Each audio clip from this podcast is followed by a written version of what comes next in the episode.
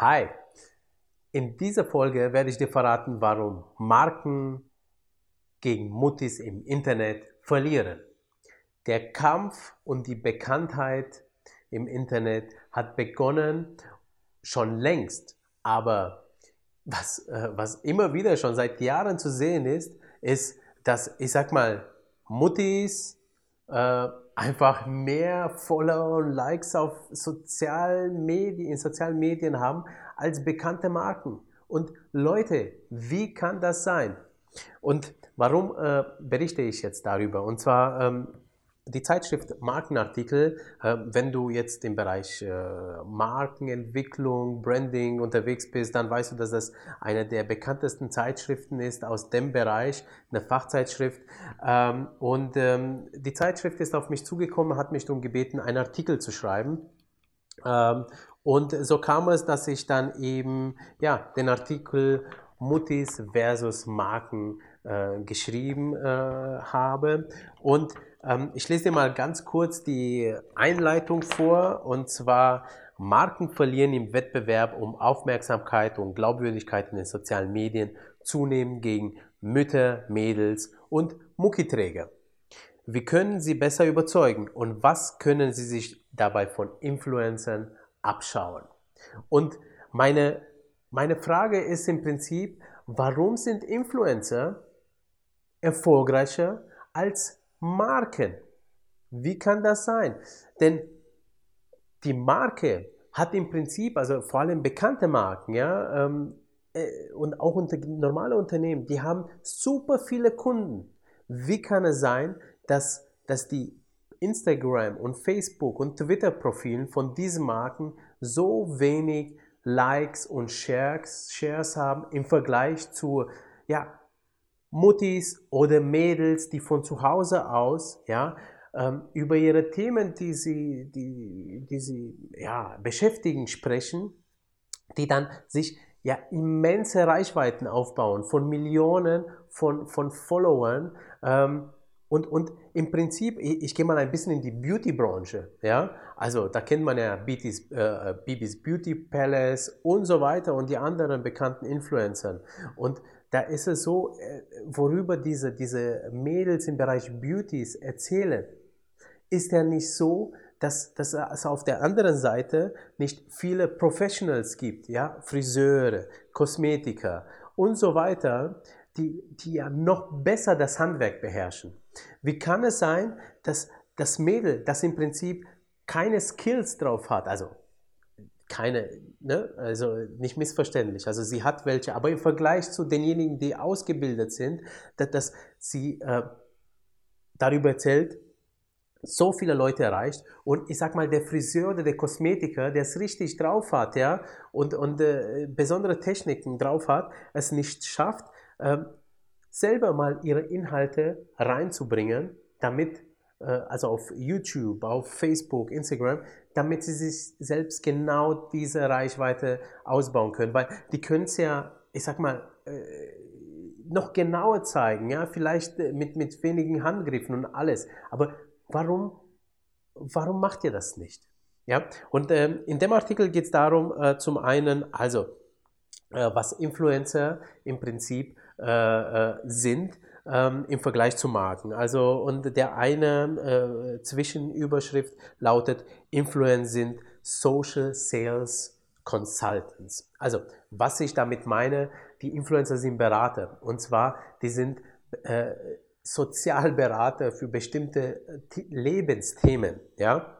Und ähm, die zeigen ähm, im Prinzip, ähm, dass, dass sie offen sind, ja, die, die, die sind offen für Fragen, für Anregungen ihrer Communities, die sie sich aufbauen. Also das heißt, die erstellen einen Instagram-Account, YouTube etc. und anschließend fangen sie an, über ihre Themen zu berichten. Ähm, Leute schreiben zurück und die gehen mit diesen Leuten in Diskussionen. Üblicherweise machen Unternehmen und Marken das genau andersrum. Also was identisch ist wie beim Influencer ist, dass sie eben ihre Accounts auf diesen sozialen Plattformen erstellen.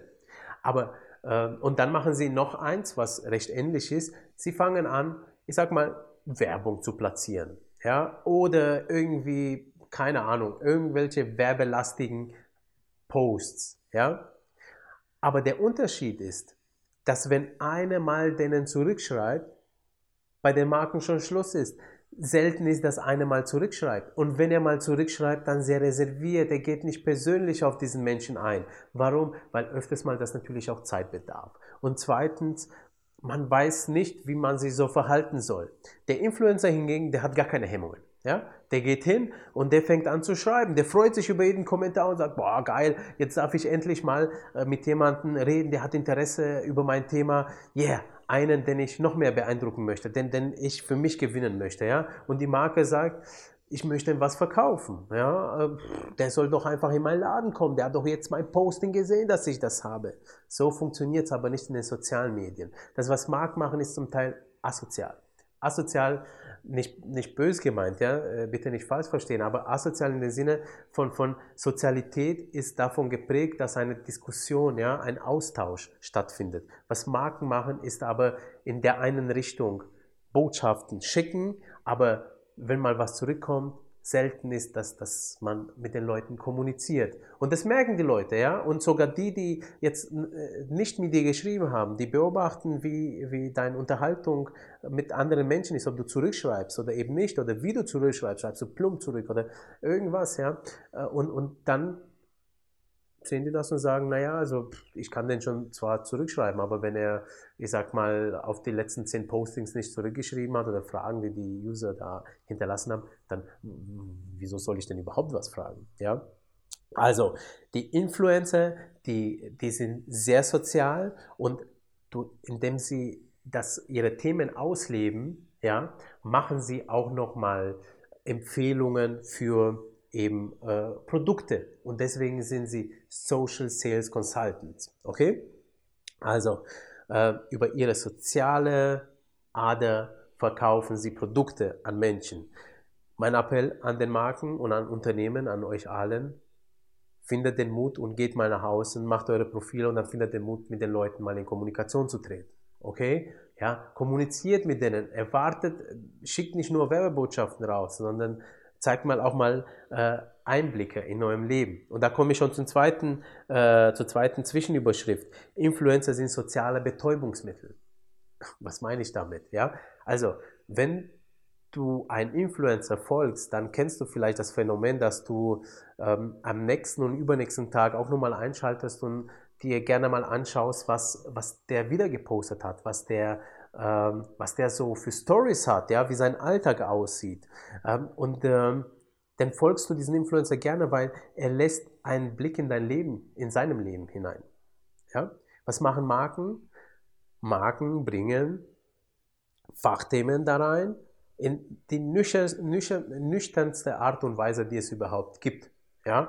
Und Werbung. Okay?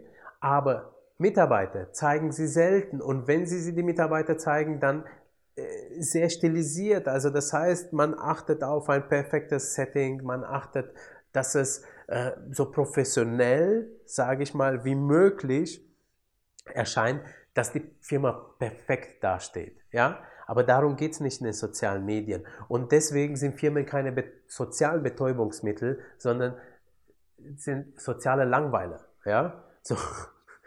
Oder um noch drastischer zu formulieren, und das ist jetzt keine Beleidigung, asoziale Langweiler, ja, weil du postest nur und es kommt nichts zurück, okay? Nicht falsch verstehen, ja, sondern es ist nur, ich überspitze es, damit du meinen Standpunkt verstehst. Ähm, also nimm dir als Firma, Unternehmen, Professional ein Beispiel an den Influencern, wenn du sagst, ich fange jetzt auch mal an, mal ungeschminkt, ja, in Anführungszeichen ungeschminkt. Also das heißt, ich lasse die Leute mal einen Einblick in mein Unternehmen sehen, ja. Da hängen Kabel rum und so sieht es bei mir aus, wenn ich arbeite, ja. Das ist in Ordnung. Beziehungsweise dann läuft mal einer im Hintergrund durch ein Bild. Ist doch egal, ja. Sondern das möchten aber die Leute sehen. Also, und Betäubungsmittel heißt ja auch, du willst es regelmäßig konsumieren. Das heißt, du musst auch in eine gewisse Regelmäßigkeit äh, äh veröffentlichen als Unternehmen. Wenn du das schaffst, regelmäßig zu posten und dazu auch noch wirklich Einblicke in deinen Alltag zu geben, ja, dann dann, dann äh, wirst du auch eher zu ein soziales Betäubungsmittel, zu einem Influencer. Äh, du kommst an die Influencer heran, als wenn du das gar nicht machst. Und deswegen lautete auch im Prinzip mein, mein äh, dritter Überschrift, Marken sind soziale Wüsten. Ja? Also, weil, wie gesagt, ähm, man eben nur äh, in eine Richtung kommuniziert und es nicht ähm, ja, in eine Diskussion öfters mal sich hineintraut. Und das ist jetzt mein Appell an euch, ja, an euch Profis da draußen. Egal ob, äh, ich sag mal, ähm, Kosmetiker, Friseure, beziehungsweise ob jetzt auch vielleicht Ärzte sogar oder auch aus den Unternehmen, Marketing-Spezialisten, Fotografen, ähm, äh, Schreiner, aber auch, ich sag mal, Fließband-Mitarbeiter. Hey, sogar der erlebt ja was, nämlich, äh, keine Ahnung, wenn das Unternehmen sagt, komm, lass uns doch mal trauen, äh, hinzugehen und zu sagen, wir, wir gehen in die Öffentlichkeit, wir zeigen mal Einblicke aus unserem Alltag, ja, und wenn es Industrie zum Beispiel ist und man denn das Fließband äh, und die Leute ein bisschen so ein paar Meinungen ähm, darstellt in den Medien, dann ist es äh, äh, also dann werdet ihr auf einmal, dann kriegt ihr einen Charakter, ihr werdet authentischer, ihr werdet glaubhafter. Man glaubt auch das, was ihr habt, äh, beziehungsweise was eure Sorgen sind, ja. Wenn man nur die Hochglanzbroschüren und Postings sieht, dann, dann äh, führt es oft dazu, dass man sagt, naja, also, äh, was haben die denn überhaupt für ein Problem? Ja, so, also, ja, so entsteht Charakter, ja. Man, äh, wie sagt man äh, oft, ähm, im ersten Schritt ähm, verliebt man sich in das Aussehen, im zweiten in den Charakter, ja. Und der Charakter kannst du aber nur sehen, wenn jemand sich öffnet, ja.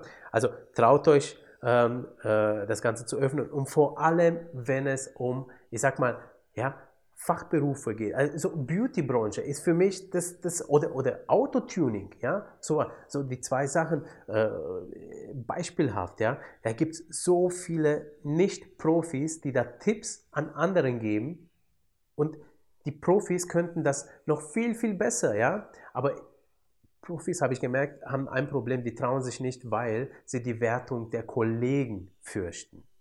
Aber das ist scheißegal, ja. Die Wertung der Kollegen hat in, in dem Sinne keinen Einfluss auf dich, weil du willst die Kollegen ja nicht als Kunden kriegen. Oder möchte, wenn ja, dann, dann okay, ja, so. Aber normalerweise geht kein Friseur, ja, zu einem anderen Friseursalon, sondern er lässt es in demselben Friseursalon, wie er die Haare schneiden, außer er hat irgendwo einen sehr, sehr guten Kumpel, ja, äh, um ein Beispiel nur zu nennen. Traut euch raus, achtet nicht so sehr auf die, die, ähm, ja, auf die Kollegen, sondern wenn ihr eure Kunden, Menschen als Kunden für euch ähm, gewinnen wollt, dann müsst ihr auch in ihrer Sprache sprechen. Und ihr habt so viel drauf, zeigt das. Plus, weil ihr es vorzeigt, das ist die zweite Angst, ja, heißt es nicht, dass derjenige es auch zu Hause umsetzen will. Ja, er will es mal ein, zwei Mal ausprobieren, aber ganz ehrlich, wenn ich ein ausgefallenes Make-up äh, haben will oder eine Gesichtsreinigung, dann gehe ich auf jeden Fall zu äh, Make-up-Spezialisten oder zu, zu einer Kosmetikerin oder Kosmetiker. Ja? Ich will auch mal mehr Luxus leisten, ja, dahin zu gehen, nicht immer nur von zu Hause. Also diese Angst ist unbegründet. Ja? Und dadurch zeigt ihr auch zudem, indem ihr zeigt, wie ihr es macht, auch, dass ihr auch das Ding wirklich beherrscht. Ne? Es ist nicht nur auf einem Papier, auf einem Flyer, auf einem Werbefleisch steht das geschrieben. Ja, so, wie kann man jetzt zu einem sozialen Hengst werden, so als Marke? Dazu habe ich ähm, sieben Tipps in diesem, ja, in diesem Artikel geschrieben. Und wenn du Interesse hast, ja, an diesen sieben Tipps, dass du sie auch mal liest, dann schreib doch bitte eine E-Mail an podcast@brainbees.de und anschließend schicken wir dir diesen sieben Tipps zu. Ja, in diesem Sinne. Ähm,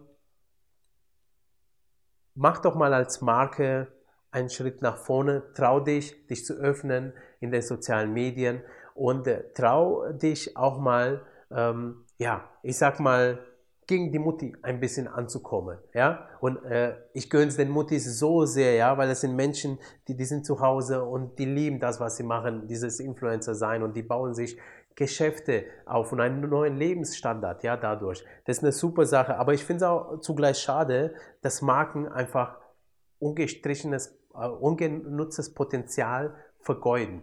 Ja, denn ihr habt genauso dasselbe Potenzial. Ihr müsst euch nur trauen, ein bisschen anders vorzugehen. Ja, nicht nur dieses klassische Marketing-Schiene, sondern auch mal ein bisschen offen. Okay, und falls ihr übrigens äh, diesen, diese Zeitschrift euch mal holen wollt, also das ist aus äh, die Dezemberausgabe von 2018, ihr müsst, äh, gebt einfach einfach Maklerartikel Zeitschrift ein ähm, und äh, da kommt ihr schon auf der Website und könnt das Ding bestellen.